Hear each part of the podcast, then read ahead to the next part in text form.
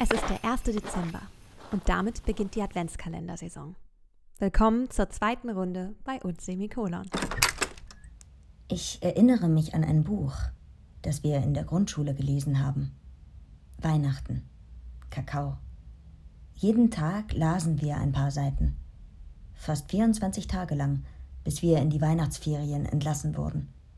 Es gab Kekse und auf den Schultischen standen Kerzen, die wir unter strenger Aufsicht brennen lassen durften, solange unsere Lehrerin vorlas.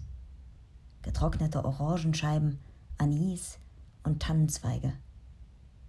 Jeder Tag erzählte die Geschichte eines anderen Hausbewohners. Hinter den Fenstern warteten ihre Schicksale, ihre Abenteuer. Der Adventskalender in der Schule war viel schöner als der in unserer Küche mit der schlechten Schokolade, obwohl ich damals schon nicht mehr gern in die Schule ging. Aber diese 20 Minuten am Tag, in denen ich nur auf die Flamme der Kerze auf unserem Gruppentisch starren musste, während irgendjemand vorlas, entschädigten mich für all die Hausaufgaben, denen ich mich verweigerte.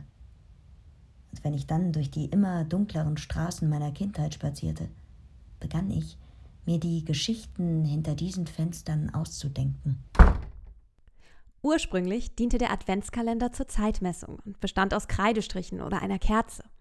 Der erste selbstgebastelte Adventskalender stammt wahrscheinlich aus dem Jahr 1851. 1902 wurde der erste gedruckte Kalender in Hamburg veröffentlicht. Heutzutage gibt es welche mit Schokolade, Spielzeug, Schmuck, Parfüm als Gewinnspiel oder eben als Podcast. Heute ist der 1. Dezember und es bleiben uns noch 23 Adventskalendertage bis Heiligabend.